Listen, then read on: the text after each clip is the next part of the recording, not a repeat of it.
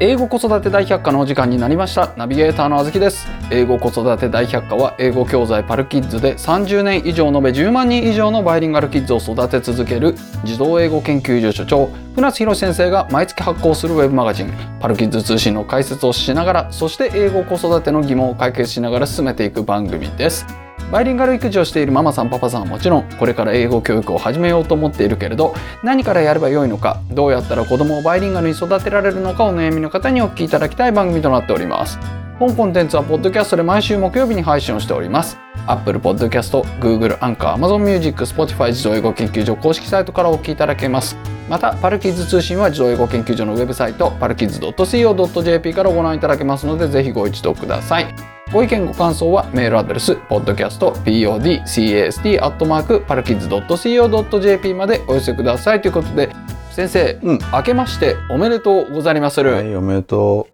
2024年になりましたと、う、うん、今年はいい年になるかなちょっと先生新年早々ごめん ねし新年早々暗いですけれども、うん先生大丈夫ですかまあまあほらあのーなんだもう我が道を行くだよな我が道を行そうく結局だからあんまりほら最近こう景気もそんなに良くないじゃんそうですねでなんかこうしかもすなんか政治のこととか俺あんま興味ないけどさなんか嫌な話ばっかしでさ、あー特に去年とかさはいはい、うんなんかもうなんか税税とかだったよねなんかあの2023年の感じがねそうそうだはかいらもうはいほんとさ もう税って俺しょうがないなと思うけどなんか改めて税っていう字見るとさなんだろうこの江戸時代の百姓とか思い出しちゃうよね。いや 年貢ですかいやもう律令制度の頃からさもうとにかく税金が高い国だったんだよ日本っていうのは。えー、そうなんですかいやもうすごかったよ蘇長用なんか見たらすごいよあー。江戸時代でこそさ結構緩かったけどまあ、僕なんか宮古島に行った時人頭税っていうのを見て、うんすごあの痛くショックを受けましたけどね 本当もうに本当いるだけでだもんね。本当にうんまあまあだからそういうのがはいあってちょっとなんか嫌だなとかっていうそういうニュースばっかし多かったんだけどはい今年は張り切っていきましょう元気出してわだからもう我々が頑張るしかない もうしょうがない、うただ本当にパルキッズに関しては、うんこれ今1月ですけれども、うん言ってみれば13月みたいなもんなんですよ前月の続きなんですその心はい いねいいね今のいいわはい、うんなので、うんなんかこうリセットされた感じではなくって、うんうんうん続いてるんですよ、そううんあのね粛々とそ続けるということうそうですこれが大切 よそう死ぬまで頑張るんだよ粛々とそうですね粛々とそうでただまああの死ぬまで税金取られるまあねまあしょうがないよね。そうですね、うん頑張っていきましょうということでさあ先生日本はそろそろななななんだっけおお知らせからしていいですかあお知らせどうぞどうぞすいませんはい新年早々お知らせなんですけれども、大事なお知らせなのでうん挟ませていただくんですが、昨年の前半の方からねずっとお伝えしているように、そうだっけそうですよああさ昨年のじゃない、うんえー、と12月のねそうだね前半からうん12お月伝えにリリースしたんだそようねです、んお伝えしているように、うんうんうん英検オンラインレッスンが1月の17日から変わりますとでそれに伴って1月16日までに、うんえーお申し込みいただいた方っていうのはその使用変更後の機能も現在の価格で、えーお使いいただけるということで、うん今皆様にずっとねお知らせの方させていただいてるんですが、うんこれもねメルマガでお知らせさせていただいたんですけれどもうん一応ここで言わせていただきますと、うんやっぱこの際ねまとめてちょっと購入しておきたいとうん先々までどうせやるんだからということでまとめてご購入されたいっていう方が、結構な値上げだもんね。そうなんですよ、うんで期限をちょっとね気にされてる方がいらっしゃるんですけれども、こういったお問い合わせにね我々もちょっと対応させていただくということで、うん12月のね昨年の12月の7日から1月の16日までに英検オンラインレッスンをお求めいただいた方に関しては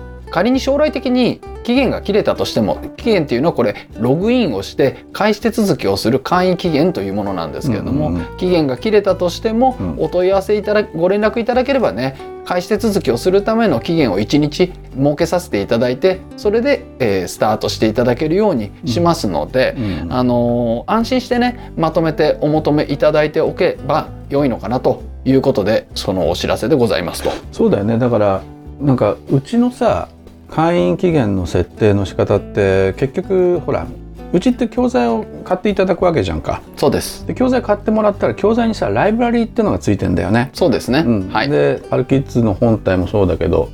いろんな教材がもうライブラリーっていう風になっててもうずっと使えるのよ、そうですね、うん、まあオンラインレッスン自体はこの何100回とか200回とかさ60回とか回数決まってるけどそうですだけどその別にレッスンの期限っていうのが設けられてるもの以外に関してはってことでそすうね、だから、、はいあのいつでも使えちゃうっていうさライブあの要するに会員でログインしてる限りはいね、うんだからちょっとそれは、えーなんだろう特殊な、えー会員制度ではあるわな。そうですね、うんまあ、なので会員期限っていうもの、うまあ、これはログインができるし、うんさらにはご購入いただいたコンテンツっていうのうをん楽しめる期限とプラス、そうだねうんえーあとはお子さん別に、うんさらに教材別にうんレッスンをスタートした日から、うんえー何ヶ月以内に取り組んでくださいねっていうレッスン期限っていうのが設けられてますので、うんちょっとそのあたりのね、あのちょっとご面倒くさいんだよね。理解していただくのにちょっと時間かかるかもしれないですけれどいもや、な整理しようよ。 整理ねねいつか整理します、そうそう。はいまあ我々もほらもうだって何十年やってるからさ積み上がってきちゃってるから。そうなんですよね、うんだからそろそろなんかやっぱこうちゃんと考えなきゃなとは思ってるところではある ね。そうですね、うん仕組み自体をそうそうはいうんと思ってますということで、うんなのでねうん。安心してねまとめて ご安心してまとめて買えということ で。なんか言い方変ですね、まああのまとめて買いたいなと思ってらっしゃる方は安心してお求めいただいて結構だと思いますということで、うんはいどんどん買ってすみません前置き長くなりましたがはい はいうん新年一発目の そう。パルキッズ通信これはねやっぱね新年にふさわしいとふ思う。さわしいですか、うんこれズバリ主体性の育て方ということなんですけれども、うん先生まず僕質問していいですかどうぞ。僕、うん主体性が定義できてないんですよ。あーなるほどね。うん主体性って何ですかなんかこう。うん。な何？うななんかこう積極的にやるみたいなうん。感じがするんですけれども、うん、あのね、積極的っていうのはさこの例えば積極的とか自主性自主的とかあるじゃん、ありますね自主的っていうのもありますねそう自主的っていうとだから何かそこに例えばゴミが落ちてたとするはい会社ではいね会社にゴミが落ちてたそうああと紙くずが落ちてた落ちてたそれをはい拾うか拾わない拾わないかあそれはどっちですか自主的だねあそれは自主的、あうん自主的にゴミを拾いましょうとそうだからそれ自主的にゴミを拾いましょうって言った段階で自主的ではなくなっ てしまうまあ確か気にづいたらそれを拾うっていうさ確かに主体的にゴミを拾うことはないですかそうだねなんかあんま聞かないですようんね自主的とはいか自発的にゴミを拾うわけよ、ああゴミが落ちてるって気づいたら、それ拾った方が気持ちいいじゃんもちろんですよだけどそれすらしない人が多いねあー特に男子は気をつけなさいあずきさんああ僕 ですか僕はもう自主的に家の草とか抜いたりしてますよ会社の掃除はいやそうですよねいや僕は積極的に積極的に積極的にね自主的にうんゴミを拾ってます自よ、発的に自発的うにん気づいたら拾うおなんかいっぱいありますね自発的とか積極的とかそうそうそう、うんうんでそのあとは自律的とかいう人もいるんだよ、自律的、うん、自律っていうのはさじ自立ってこれ自分を律するのそうそう自律っていうのはね、はいはい自分がやらなきゃいけないことをやると決めたらやるというだけはだから毎日、えっとまあ、5,000歩歩こうと決めたら毎日5,000歩歩くあはいというのがあの自立性のある人はそれやるんだよはあはあはあだけどそれがない人はいろいろ言い訳作るわけよ。はいうん、で自発的にやる人っていうのはその自分からこうやって与えられたもの知覚できたものに対しては自発的に行動を起こすっていうこと。はいうん、で、えっと、自主性っていうのはその全然違うんだよね。で自主性っていうのは、まあ、自分から例えばさ、えっと、先生が何か質問するじゃん。はいした時に「はいはい」って手を挙げる子いるじゃん。あいますいまあすれ自主的だね。ああ、僕も比較的上げてました。そうでしょ、は間違ってようが何だろうがいいんだよ、ん自主的に手を挙げればいいんだよ。はい私が手を挙げますっつって。ただそれと主体性は全然違う。ああ、全然違うんです全か。然違う主体性っていうのはこのね、まあ、辞書によるとさ自分の意思判断で行動しようとする態度っていうふうにえ、自分の意思、うん判断でうん行動しようとする態度。そはうなんだけどこれもうちょっと深く考えるとねあ、はい。あの主体性っていうのは何をやるかすら自分で決めるってことああ、はい。そうだから与えられたことを自主的にやるとかじゃないのよはいそれをやるかやらないかっていうその判断こそこれが主体性に関わってくることわかりました僕うん分かった、はい自主的にっていうのは宿題ですね、うん、そうだね主体的には受験勉強ですか、さあおーいいこと言うねいや本当ねあゆきさんってまとめがうまいなああありがとうごじざいゃあますということで今回はいやいやいやいやいやまだまだ定義しかしてないですから はいそうでそうするとさ例えば今回のこのパルキッズ通信で書いたのはさはいそのやっぱ主体性っていうのがこのコミュニケーション能力に次いで必要とされてると企業が求める人材にね期えー期待されてる能力であるとだかはいらそれはそうだよねだから自主的にやるんだったら言われたことやってりゃいいわけではいうんでしょ、そうですね、うん、あじだ言われた誰か誰がやりますかって言ったら「はい」って手を挙 げりゃいいんだよでもうだからそれがさ自主的な連中がいないからみんなが手を挙げないから最終的に「はい」って手を挙げてでそういう人が仕事かぶってってなあので残業がこうやって増えてって要領よくこうやってあ「私ちょっとあのなんかあるんでできません」みたいなあでそういう連中がこうやって何よありそうですねくあるでしょ、うん、だから責任感の高い人が、えーしあの割り食うっていうねだからそれはあの自主性とかさそういうレベルの話であって主体性っていうのはそうじゃないんだよ。そ,、うんそんな日本って主体性ないんですかないないなんかこの企業が求めるだみかたらいな言主うぐらい体ですから性の主体性って言ったら何かっつったらやっぱ何をやるかすら決めるわけよ。はいん何をやるかすら決めるためには言われたことやってるっていうのは当たり前じゃん企業人として。はいだけど言われたことにすら疑義を呈するあー部長正気かっていう、あー、うんいやちょっとちょっと待っていやそれは確かにいいかもしれないけどそんなことやってる場合なんですかとあーというか効率悪いっすよねいまだに部長だってメール自分で受けられないじゃないですかはいっていうような人から受けた指示をねはいこうやってスパッとこう否定することってできないでしょできないですだかねらそれは言われたことやってるだけなんだよはそうじゃなくて、はい主体性っていうのはこのままではいかんとここに問題があるとあはいこの部長が良くないとはいもしくはそのかさらにその上の管理職が良くないとはいだけど僕にはどうにもできないとだかはいら主体性ある僕としてはこの会社辞めるいやちょっとそうなってくると企業としてはこの主体性のがある人材がたくさん集まってきて危なくないですかいいこと言ったね、はいつまり企業としてうん主体性、企業っていうのは日本の企業っていうのは愚かな部長とかじ上司を置くことによって主体性のある人間を殺してってんのよで主体性のある人間っていうのはどんどんどんどん外に出て流出していっちゃうっってことはもう大きな目で見ると日本の社会自体が主体性のある人間っていうものを排除してってるだから本気でやる人間は日本にいないよねああそのシステムの中で力を発揮してくれる人は欲しいけど、システム作る人はいらないってことですか、そうそうそう、あ自分でやる人はいらないよねーうんだからもうこれはもう言い出したらきりないけどさはいあの日本の社会構造自体がそうなってる税制もそうなってんじゃんうん要するに主体性のある人間はい起業する人間っていうのを日本の社会っていうのは嫌ってるよねあー、うんそうかもしれないですだでしょだって、はいだから、まあ、起業しないまでもさその何個人事業主としてやる道ってのはいっぱいあるじゃん。フリーランスとかそうですねだよね。はまああずきさんもフリーランスだし、い、ううんんだからそうすると考えた時にさこのなんだろうフリフリーランスってさすごいいいと思うんだよ。働き方をこの自分で決められるし、うんうんいいですよはいでそれにそその契約じゃんかはい、で契約でやってればいいわけだよ。うんうんだからそうするとでしかもさ社会保険料とかかかんないから会社からするとあ会社からはそうですそうねだから余計に出せるわけよ。うんうん、じゃあちょっと2割3割増しで出すんでこれでいやもっとじゃあ5割増しで出すんでこれでやってみたいな感じで やるわけだよね。はうい。ん、でそれがさその起業する人間っていうのが日本は少ない。うんね、なんかこうスタートアップを応援するよううなん制度とか、うん政策とかね、うん、やったりしてますけど ね。あれ自体がちょっとさもうちゃんちゃらおかしいんだけど、うんまあ、これに関してはあの言い出すとキリがないんでそうですねそうはいあの政府がやってることなんでねはい。スタートスタートアップ支援なんてさ、うんもうなんだか分かんないよね、うん、要するにこれ利権の塊だよね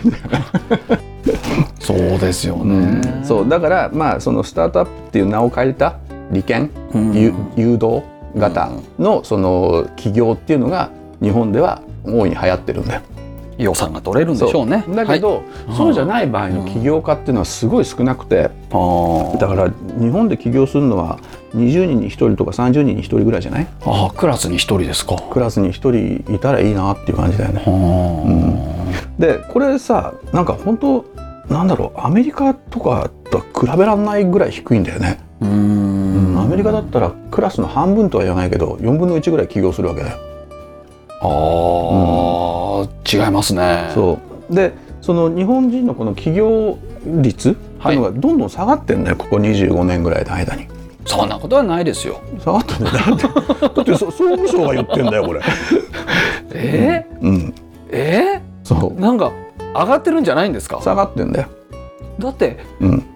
ななんですっけ規制緩和かなんかでうん、 1円で株式会社作れたりできるようになったんじゃなそいうですか。 1円でできるしさあと印刷とかもないからさ、うんあの何ウェブでできるわけだよだから、はい知識さえあればもう今インターネットの世界でいくらでもさただで起業できるわけよですよ。そう30年前とは比べるものにならないそれなのに減ってるんですか。減ってるんだよもう少年よ大将いだけですよ。いやだから 全然大大使抱くっていう気持ちすら起きないんじゃないああ。なんでかっつったら主体性がないからな、なんで主体性がないんですか、日本人は。だから空気だよ何ですか、空気って。空気読みすぎてんのああ、まあまあまあ、それはだって村八分にされますもん。でしょ、うんつまり村八分にされるってことを嫌うわけよ嫌です。俺全然構わないけどええうん僕嫌ですよ。いやもう俺全然構わない先生が構わないって言ったら、僕も一緒に巻き添え食うんですけれども。だって児童英語 村じゃんそこではほらそこでは何かあの気心を知れたやつらがさ仲良くやってるここ村だよねまあ、そうですけど、うんその村長さんが、あの隣村に嫌われたら、この村民も。だって隣村に嫌われるどころかさ全然隣村との関係とか立ってんじゃ ん村長なんでかっつったらさ自主でできるからいや、まあまあ、そうですけど。その隣村に依存することが何もないわけでしょ依、存はしないですけどね。うんはい。だからだから主体的にいやまあ主こ体的のに村は運営されてるわけよ だからだから 全然楽しくていいじゃんいや好きなことや先って生はねは え、あずきさんも楽しいんじゃないの。いいやいやまあねまあ僕は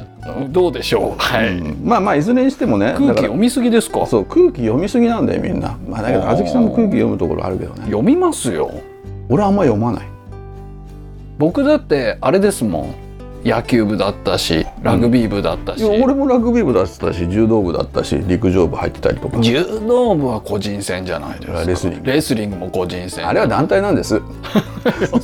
たまたまその階級に俺がいるだけでで。なんですまあ先生の場合何ですかまあ僕もそうですけどアメリカ行ったことですかアメリカ行ったね。アメリカ行って、あの、日本のことがよくわかんない。だよね若い頃ってでその時にアメリカ行ったじゃんはいでそうするとさアメリカの空気にこう慣れ慣らされちゃうんだよこの自由な感じにあーそれでみんな一人一それは人がこの、まあ、独特でユニークでああっりますて、うんそれでそれぞれの個性があるはいであの一律のこのなんだろう1位の尺度でこのは判断されないっていう国じゃんはい多様性だからね、はいそういう国にいてさで帰ってきたらさなんかみんなこのななんていうの同じ尺度の一直線上になんかすす並ばされてる感じがするんだよ。はいね、 そうするとなんだろうなこの国はって思ったらその一直線上に並ばされてる人たちの権下が何かっつったらやっぱ学閥でさで学歴があってでそれで何行くのかっつったら今度あの何その 役人になったりとかはいではい役人上がってこの何議員になったりとかはいでそんな連中がこの国を牛耳ってるわけよ。そうでですそねれを見てると何なんだろう一体うんこの人たち学部出身だよねってうん学部出身って何も分かんないよね。あそこはちょっと確かうにん欧米と違うとこですよねうん政府の要職についてる方ってうん結構博士ですもん ねそう だよ。つうかあのアメリカだとさ、はい小学校とか中学校の校長って、は少なくともマスタいはーいもしくは博士じゃないとなれないよね。あー日本ぐらいだよね。そうですねまあね去年でしたかね、うんその日銀の上田さんは、うんあれは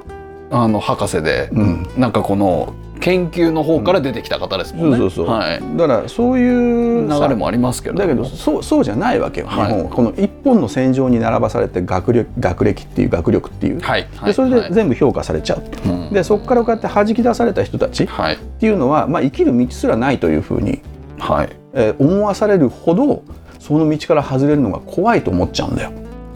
あーでしょ怖いですね。でこれがさあのいろんな考え方あるんだけども俺は全然怖いと思わなかったんだよねアメリカに行っちゃってるから。はい、いやもう自由に俺はやるうんって決めたからはいだからすごい楽で、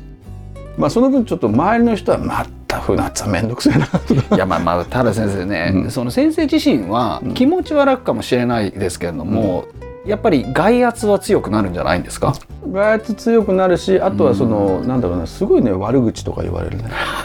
うん嫌じゃないですいかやだって、別になんだろう正しいと思ってることを言ってるだけであって、うんうん、でしかもそれがこの世のため人のためになるし組織のためになると思ってることを言ってるんだけどもはい何かこの組織なりのさ空気ってのがあってありますねでそれを乱しちゃダメなんだって。そりゃそうですよいやだからそんなこと言ってるから日本の企業ダメになるわけじゃ んかでもこの和を持って尊しとなすみたいなことがあるじゃないでだすかからそれねみんな勘違いしてん のよ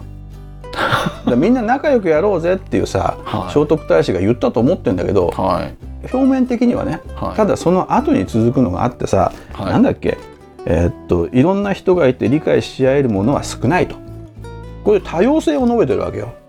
おー、うんはい太子さんは 馬屋馬屋の御事は。すごいですね、でその後にそこで対立が起きるのは必要とは対立は起きるっつってんのよ。はいでその時に上のものが穏やかではい下のものと良好な関係を作れば協調し合うことができるつまり今の政治なんていうのはさもうはい何,、あのなんとかっていう千葉出身のこのあの下村とかっていうのがいいんだけどもあれなんかに至ってはこの若者も頑張んなきゃねって言ってんだけどはいそうじゃなくて若者が頑張る気すら起きねえんだから君たちちがどうにか手を差し伸べろよとはいっていうことすらできないレベルの政治家たちがいるわけよ。はで、いその結果ちゃんとこの若者に手を差し伸べれば道理は通じて物事は成し遂げられるって言ってんのよだから和をもって尊しとすっていうのはみんな仲良くしようねとにかく喧嘩するんじゃなくてじゃなくて、はい年上の人が若い人たちにこうやって手を差し伸べて「いやそういう意見もあるよね」って聞いて「よしじゃあ我々もこうしよう」そしたら若い人たちもそこにこうやって話をしてもう多様性だからワンジェネレーション違ったら相当違うわけだよ。はいでそこで話し合いましょうよそしたら何か解決策が見つかるだろうとまるでアメリカそのものじゃんいやーなんかすごい共感力の塊ですね。そそうだねえっとななんでいきなりこ のパパソパトスがいやいやいや本当に、ん自分とうん他の人は違います、そうそうそういう前提があります、うんだから、うん他の人を理解しようとするっていううんこの気持ちが必要なわけですよそうね、そうそう違うからダメだとかじゃなくてうんいや共感ですよ確かにいやーいいこと言うじゃん、共感ですね、うん、うまいことまとめるないやいや聖徳太子がああそうかそうか聖徳太子がうまいことまとめてるはいまあまああのそそういうさこの和をもって尊しとすっていうさこの文化はい尊しとなしっていうこの文化があるんだけどそれをさその沈黙は金とかあー言いますね、言わぬが花とか言いますね男は黙って札幌ビールとかそれは言わないです言うって、うんだからそうするともうぐだぐだ言わずに黙ってろとはい高倉健みたいな人間が男としては尊重されるとああは違うって高倉健は確かにかっこいいけどい高倉健だからかっこいいんであって ハッとしました今黙ってるからかっこいいんじゃないんですねそう高倉健が黙ってるからかっこいいんだあそうらしいです皆さそうだよだからみんなもっと喋ろうぜ んはいね黙ってて分かんないから確かにそうハイテキスト文化じゃん日本ははいだけどハイハイコンテキスト文化なんだけどもそのちゃんと言わないと分かんないからそうですねでだからちゃんと話し合うっていうことを重要にしなくちゃいけないで話し合うためには、はいやはりこう論理が必要だしねはいでそうすると論理をこうやって論理っていうのは万民に共通したこの、えーっと考え方なんでロジックっていうのは世界にも共通してるのよロジックってのは、はいはいこうだからこうこうだからこうっていうことでしょ、そうですねうん、ってことはこれっていうのは多様性の社会で唯一通用する物事の道理の流れなのよ。ああでつまりうちの社会じゃこうだよだからこうしなさいじゃなくて論理っていうのはこれこれこうだからこうだはいこれこれこうだからこうだっていうのを積み上げだから,、だはいからそうすると多様性だ多様性だっていうんであれば論理をもっと大切にすりゃいいんだけども結局今の日本の社会っていうのは論理を積み上げてこうだこうだって言っても最終的にいや現場の意見がこうだからっつってひっくり返る現場の意見ねそう現場の意見には論理も何もないから要するにあるのはそこにあるのは文化だからあーもしくは気分もしくはさっきから言ってる空気、うんだからその論理を、まあ、ロジカルにいくっていうところなんですけれども、やっぱりそれってエビデンスエビデンスエビデンスえエビエビエビデン スじゃないまあねお正月なんでエビデンスはいの積み上げじゃないですか。そうそうそうじゃなくてそのエビデンスっていうのをうん横に置いといて、つうかエビエビデンスすらいらないんだよ論理には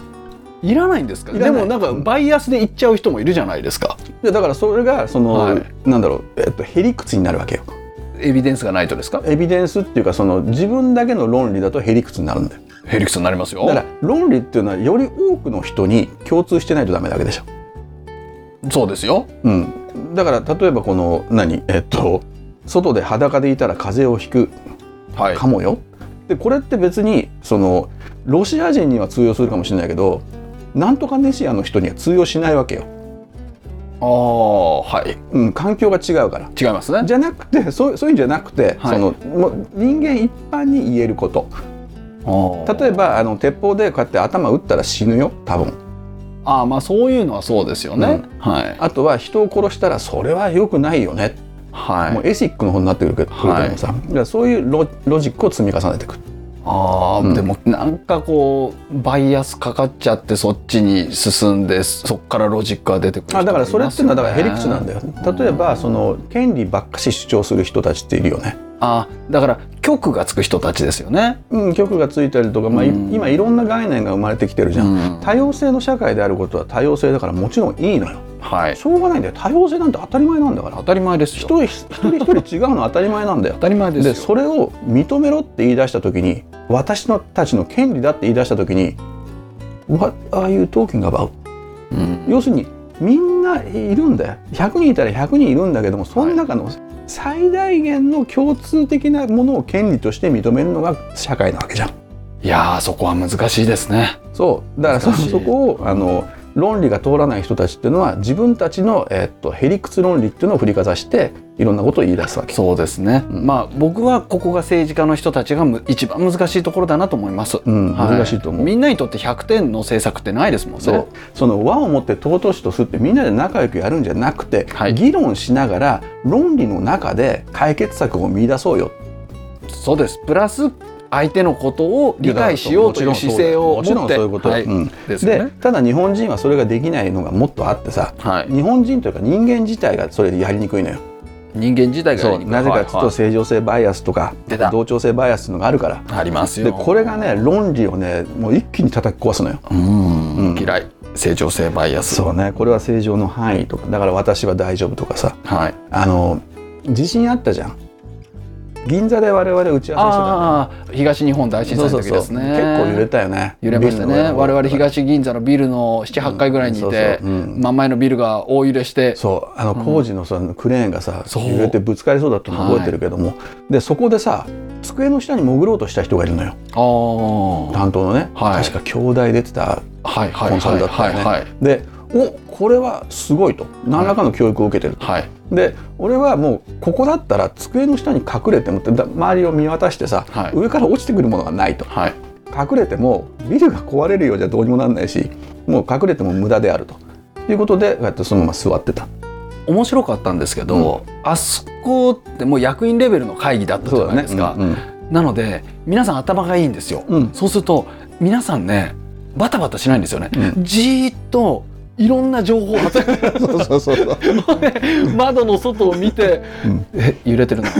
ええ今我々のが感じてるのはこのくらいだけど真ん前のビルがあれぐらい揺れてるってことみみたいな感じでそうそうそうみ皆さんね動かずにねキョロキョロキョロキョロしてるっていうあれがすごいやっぱ印象的でしいたやねでその後だよ問題は。もうその後、はい、その後だからさ、まあ俺は同調性バイアスとか正常性バイアスないからはいはい、まああるけれどもそれを抑えて論理で考えようとするのはいそしたら多分電車止まるなとそうですねそ。れでじゃああずきさんもしょうがないから駅に向かうんじゃなくてこのまま帰ろうとでなるべく早い段階でタクシー見つかりゃいいねと思ったけど、はいもう止まんないわけだよ、止まんないですでね。じゃあ歩いていこうと、はいそしたらさ、その時見た日比谷公園のとこにさうじゃうじゃ人がいるのね、そうそうそうでしたね。まああの、駅に向かう人と、うんえーままず駅に向かう人を見たっていういや、うんその前ですね。まずは地震があって、ん外に行ってビルを見上げている人たちがたくさんいいたたと。ねうんこれ1うんでそその次に駅に向かう人がたくさんいたと、うんうんでその時に日比谷公園にいっぱい人がいたっていういたはい、であとはバス停の